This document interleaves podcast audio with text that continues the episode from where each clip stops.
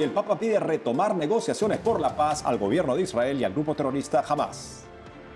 Guerra en Tierra Santa. La mayoría de países de las Naciones Unidas pide un alto al fuego. Estados Unidos está entre los que se oponen.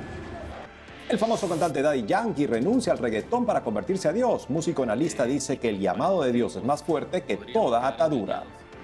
Desde Argentina, este sábado el cardenal Eduardo Piroño, inspirador de la Jornada Mundial de la Juventud, es proclamado beato. Su mensaje de esperanza y certeza en Dios sigue vigente, destaca especialista en su legado. Desde Venezuela, en Adviento, jóvenes de la Federación Regnum Christi hacen realidad los sueños de los niños necesitados. Natalie, un gusto estar contigo. Un gusto también volver a estar contigo, Eddie, con nuestros televidentes informando desde nuestros estudios en Lima, Perú. Gracias por acompañarnos en EWTN Noticias. Soy Eddie Rodríguez Morel. Yo soy Natalie Paredes. Empezamos las noticias desde el Vaticano. Hoy el Papa Francisco cumple 54 años de ser ordenado sacerdote. Nuestra corresponsal Almudena Martínez Bordiú nos cuenta cuáles son las preocupaciones y alientos del Santo Padre en este día especial. En la audiencia general de este miércoles, el Papa Francisco concluyó con su ciclo de catequesis sobre el celo apostólico y la pasión por la evangelización y animó a los fieles a sentirse llamados como bautizados a testimoniar y anunciar a Jesús.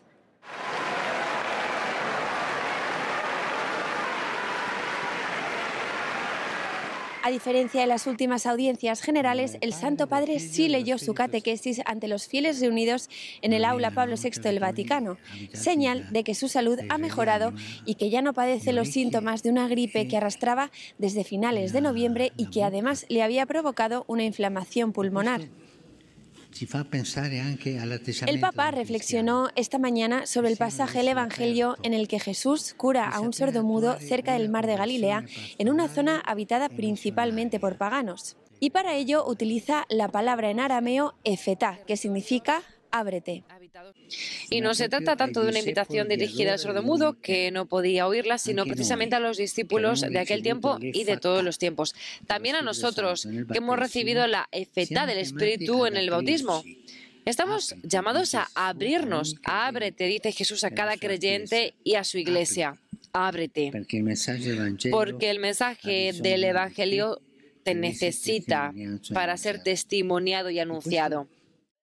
El Santo Padre explicó que el mutismo y la sordera en la Biblia es sobre todo metafórico y destacó que también nosotros, que hemos recibido la efeta del Espíritu en el bautismo, estamos llamados a abrirnos.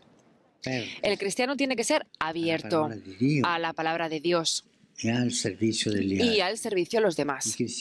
Los cristianos cerrados terminan mal siempre. Porque no son cristianos, son ideólogos, son ideólogos de la cerrazón. El diálogo, el cristiano tiene que ser abierto a la palabra y a acoger al hermano.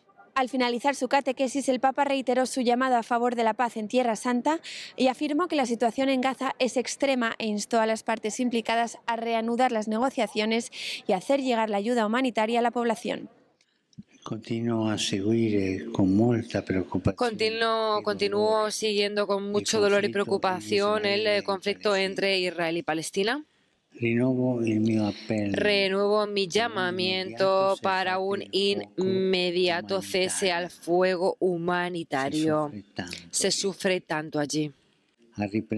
Doy coraje a todas las partes para que negocien y pido a todos que se asuman el urgente, la urgente empeño para ayudar a la población de Gaza que está en el extremo y que verdaderamente necesita, está necesitada.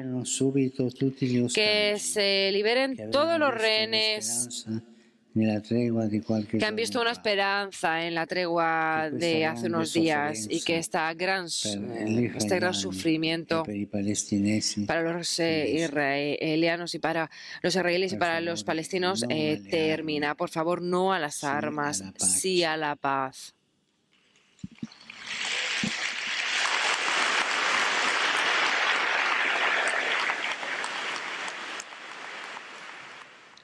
En Roma, Almudena Martínez Bordiú, EWTN Noticias. Mientras la ofensiva israelí en Gaza no se detiene, la situación de los rehenes y la población civil empeora. Aquí lo último de la información de la guerra entre Israel y el grupo terrorista Hamas. Un nuevo ataque en Rafah, al sur de Gaza. La supuesta zona segura dejó al menos ocho muertos y decenas de heridos el martes último. Escuchamos un gran sonido de un ataque aéreo. Había polvo, destrucción aquí. Encontré a uno herido. Hay ocho casas destruidas. Hay cinco familias en cada casa. Al menos aquí afectó a 40 familias.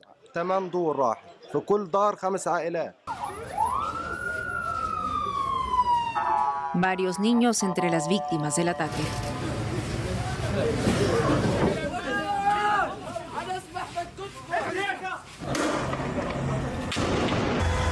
La prensa internacional también reporta ataques de militantes palestinos y de Hamas sobre las tropas israelíes en varios puntos de la franja de Gaza, con saldo de soldados muertos. Mientras, en asamblea, los países de las Naciones Unidas votaron en mayoría a favor de un alto al fuego inmediato en Gaza. Lo que estamos presenciando es el colapso sin precedentes de un sistema humanitario que ya se está desmoronando en tiempo real. Nos corresponde a nosotros, como Naciones Unidas, poner fin de inmediato al sufrimiento de civiles inocentes.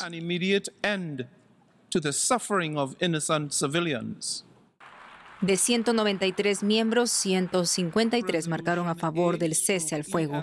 Estados Unidos y la misma Israel figuraron entre las naciones en contra. En Israel el ejército empezó a inundar los túneles de Hamas con agua de mar.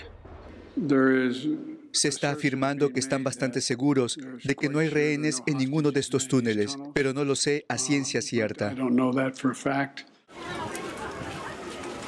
Por la noche, fuertes lluvias inundaron Gaza. El fenómeno agrava la miseria de los desplazados. La lluvia cayó sobre mí y mis hijos. Como pueden ver, la situación es catastrófica. Vivimos una vida muy difícil.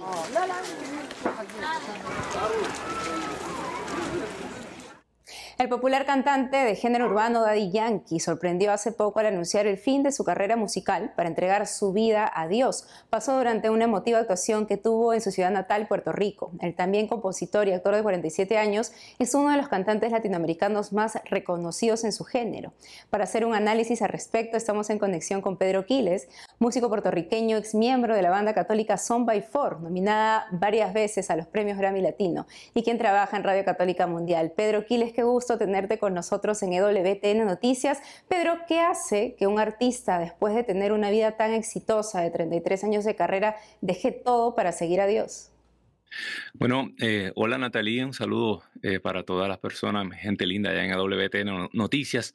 Eh, es, evidencia de que, de que Jesucristo llama en todos los niveles, en todos los ambientes, eh, y el llamado de Jesucristo cuando llega al corazón del hombre pues, es más poderoso que, que toda atadura que pueda tener el mundo. No hay otra explicación. Eh, dejarlo todo. Siempre digo, no, no, no, en muchas otras profesiones, eh, la medicina, la ingeniería, pues no hay que dejar las profesiones para servir al Señor, pero la música pues tal vez por, el, por, esa notoriedad que tiene y, ese alcance que tiene, pues sí, eh, eh, como que al músico cristiano se le exige eh, dejar la música, que es algo, un llamado bien personal, pero entiendo que, que, sí, que ese es el poder de Dios obrando y el llamado de Dios obrando en el corazón de, de este muchacho. Así es, y, y precisamente crees que es una conversión entonces sincera. Yo creo que sí, Natalie. Em, él pudo, los Rolling Stones se están despedazando en el escenario y ellos siguen y no piensan abandonar eso, tienen más de 80 años. Dari Yankee podía seguir toda la vida acumulando millones de dólares. Estuve leyendo, eh, por esta entrevista, estuve leyendo un poco, esta última gira son como 120 millones de dólares. Eh, dejar, darle la espalda a eso, por más industria que, que tengan eh, la, esta, esta, esta industria de mercadotecnia tal vez evangélica, asumiendo que él, se, que él tiene su conversión en una iglesia protestante, eh, por más grande que sea, jamás tiene el alcance de, de la industria secular. Así que sí, yo entiendo que, que, es real la conversión o al, al, menos el llamado, ¿no? Este paso que ha dado. Sí, son varios músicos también que han dado ese, paso, ¿no? En su discurso, Daddy Yankee dijo, ¿de qué le vale al hombre ganar el mundo entero si pierde su alma? Tú como músico también, ¿cómo crees que el artista debe cuidarse precisamente para no caer en las tentaciones que lo alejen de Dios? Bueno, eh, esto es una vida, eh, eh, él dio un paso y él comienza una nueva vida y yo entiendo que él lo dijo a sí mismo. esto es salir huyendo de Babilonia, te lo dice una persona que, que, dio ese paso y, y lo más difícil de esto es, aceptar uno el hecho de ah, tomar la cruz y seguir a Jesucristo. Esto no es continuar con la misma notoriedad, esto es morir, esto es disminuir, como dice esa gran figura del Adviento, San Juan Bautista, y pues eso duele. Eh, hay que ver eh, hasta qué punto y tenemos que orar por él para que, para que el Señor le muestre el camino a toda la verdad, para que estudie pues, pues el, origen de la escritura, de dónde salieron eh, los padres de la iglesia, cómo nos llegó todo esto, y que el Señor pues lo cuide a través de, este caminar que comienza ahora. Tú lo has dicho y como católicos también es nuestro deber, ¿no? Orar por él. ¿Crees que después de este gran acercamiento a la fe, ahora de Yankee se dedique a hacer música para Dios? Aparentemente sí, porque él, dijo en, su concierto pues, que iba a utilizar todo lo que tenía ¿no? a su alcance para, para proclamar al Señor. Y es bien interesante, eh, San Pablo dice en Filipenses que, que nos gozamos, ¿verdad? Por, porque se proclama el nombre de Jesucristo. Yo soy un poco escéptico, te lo confieso, Natalie, con todas estas cosas. Yo entiendo que, que nosotros como católicos pues tenemos ya nuestra nube de testigos, tenemos ya nuestros héroes de la fe y, y a veces esta, esta tendencia a seguir eh, esta, como una farándula eh, católica o que queremos tener, añoramos una farándula católica y a veces hasta tantos tiktokeros, influencers, eh, sacerdotes que cantan, monjas cocineras, como que uno se le, se le quiere reventar a la cabeza. Yo creo que en tiempos difíciles como los que estamos, tenemos que volver a, a, las personas pues, que dieron su vida y, su sangre por el Evangelio y no nos hace falta nada, realmente es mi humilde opinión. y para estos tiempos podríamos quedar engañados si, si no, como mismo dijo Dari Yankee, si tratamos de seguir hombres, personalidades. Es verdad, Aquiles. Y también, por ejemplo, como lo has mencionado, son muchas las personas ahora católicos que están dedicando su arte también a Dios, ¿no? ¿Qué consejos tú le darías a aquellos jóvenes artistas que buscan agradar a Dios por medio del arte?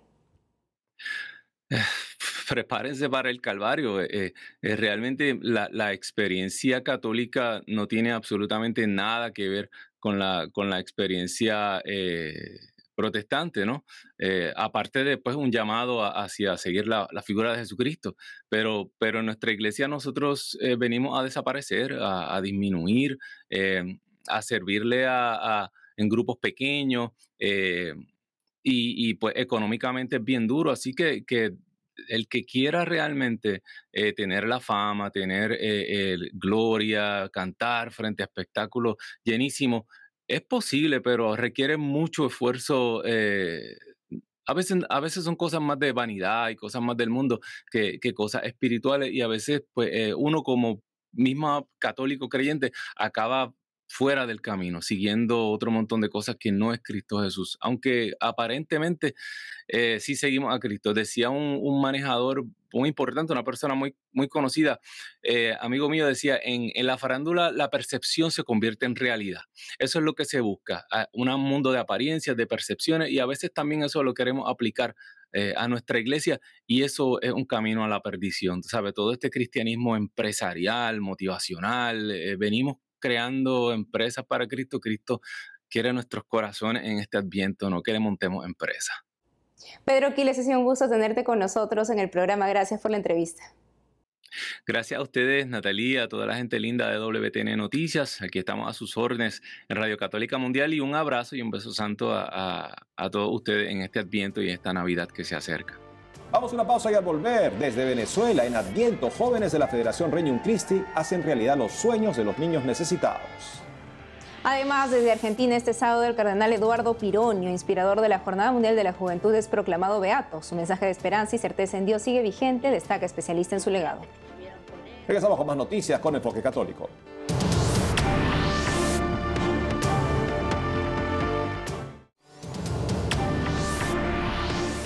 ¿Qué haría si un niño no pudiera sentir la alegría del nacimiento del niño Jesús? Jóvenes católicos de Caracas decidieron ponerse manos a la obra para compartir con los más necesitados un día de amor y compartir navideño. Nuestro corresponsal Andrés Enríquez nos informa.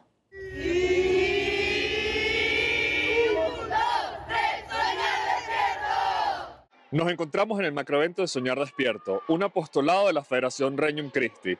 Jóvenes católicos se organizaron para ofrecerles a los niños un día lleno de diversión, para impactar sus vidas y lograr construir un país y un mundo más cristiano, más esperanzador y solidario. La difícil situación de Venezuela, especialmente a nivel económico y educativo, hace mucho más importante esta iniciativa. Hoy, más de 200 niños, de los cuales muchos atraviesan realidades complicadas, han podido disfrutar de la alegría que genera la llegada del Niño Jesús. Bendice el pan, bendice el niño, bendice la familia que los ha producido. Cristian Chirinos, laico del Regnum Christi y director nacional de Soñar Despierto en Venezuela. Gracias a este apostolado encontró la paz verdadera en el Señor. Conocí Soñar Despierto hace aproximadamente 5 o 6 años. En el año 2017 estaba pasando por un momento donde no le encontraba la motivación ni el sentido a nada en la vida. Hasta que un día una persona me dijo, necesitas de Dios. Y a Dios lo vas a encontrar a través del servicio a los demás. El padre Juan Andrés Lander, legionario de Cristo, explica el sentido espiritual de actividades como esta. Bien, eh, muchas veces las personas que han tenido problemas en su casa o tienen problemas con su figura paterna, tienen problemas en relacionarse con Dios. Entonces, cuando hay este tipo de actividades, donde ven personas que los tratan, que los tratan bien, que los tratan con educación, les cambia un poco el panorama y suelen ayudarles a reflexionar y se den cuenta o no, les ayuda de todas maneras a acercarse a Dios. Los niños que disfrutaron de Soñar Despierto estudian en el Colegio Mano Amiga, que dirige la Legión de Cristo, y que es un servicio social y educativo para los venezolanos en situación difícil. De hecho, tenemos varios alumnos estudiando en varias universidades y muchos que se han graduado también. Gabriela Romero es directora local de Soñar Despierto en Caracas. Para ella, los voluntarios sirven a Cristo mismo a través de los más pequeños. Y ya el hecho de tu, dedicar un sábado de tu vida, de no estar quizás en una fiesta, o durmiendo, o haciendo cualquier otra cosa, sino entregando tu vida a niños desprotegidos para darles un día diferente, ya ahí está Dios haciendo, haciéndose presente a través del voluntario que está donando su tiempo a estar aquí. Pero la intención del apostolado y del Colegio Manu Amiga no es solo que los niños reciban, sino que aprendan a ver a Dios en el prójimo y que a partir de allí también compartan lo que tienen a su comunidad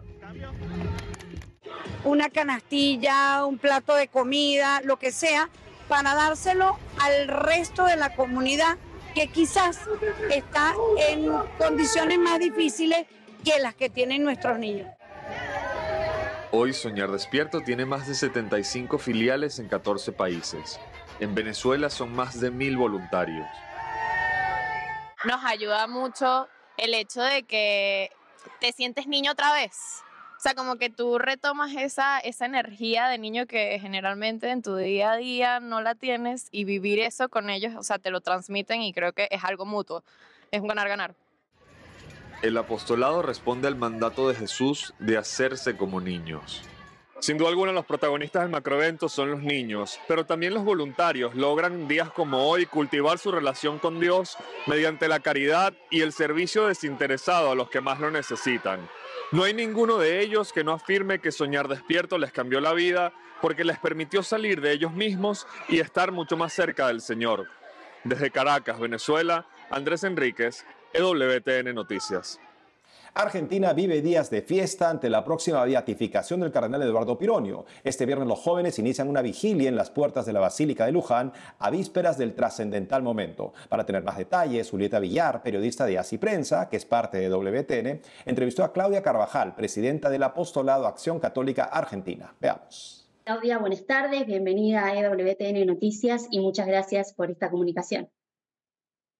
¿Qué tal? Buenas tardes. Un gusto saludar en este tiempo tan particular que estamos viviendo en la Argentina. Claudia, em, preguntarte, es un poco un desafío esta pregunta que te voy a hacer, pero ¿qué significa para la acción católica la figura del cardenal Pironio y en ese sentido qué significa también su beatificación? Bueno, el, cardenal Pironio es una figura gigante, ¿no?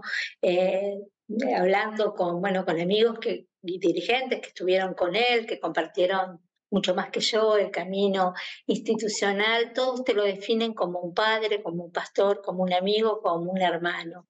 Eh, realmente él ha sido asesor de la Acción Católica desde que comenzó recién ordenado sacerdote en Mercedes y allí desde allí nos fue acompañando en La Plata, en Avellaneda, hasta llegar a ser asesor general en los años 70. Así que un camino compartido, un camino formando el laicado, imprimiendo sobre todo en la acción católica un sentido muy grande de la iglesia conciliar, de la vocación eh, laical, de asumir nuestro, eh, nuestro rol y nuestra misión en, esta iglesia como unión misionera, como a él le gustaba decir. Y en la sociedad argentina de hoy, ¿qué mensaje pensás que deja esta beatificación y este, como decías, este reconocimiento a, su figura que vuelve a cobrar e, ese brillo propio que él ha tenido luego de, varios años de su fallecimiento?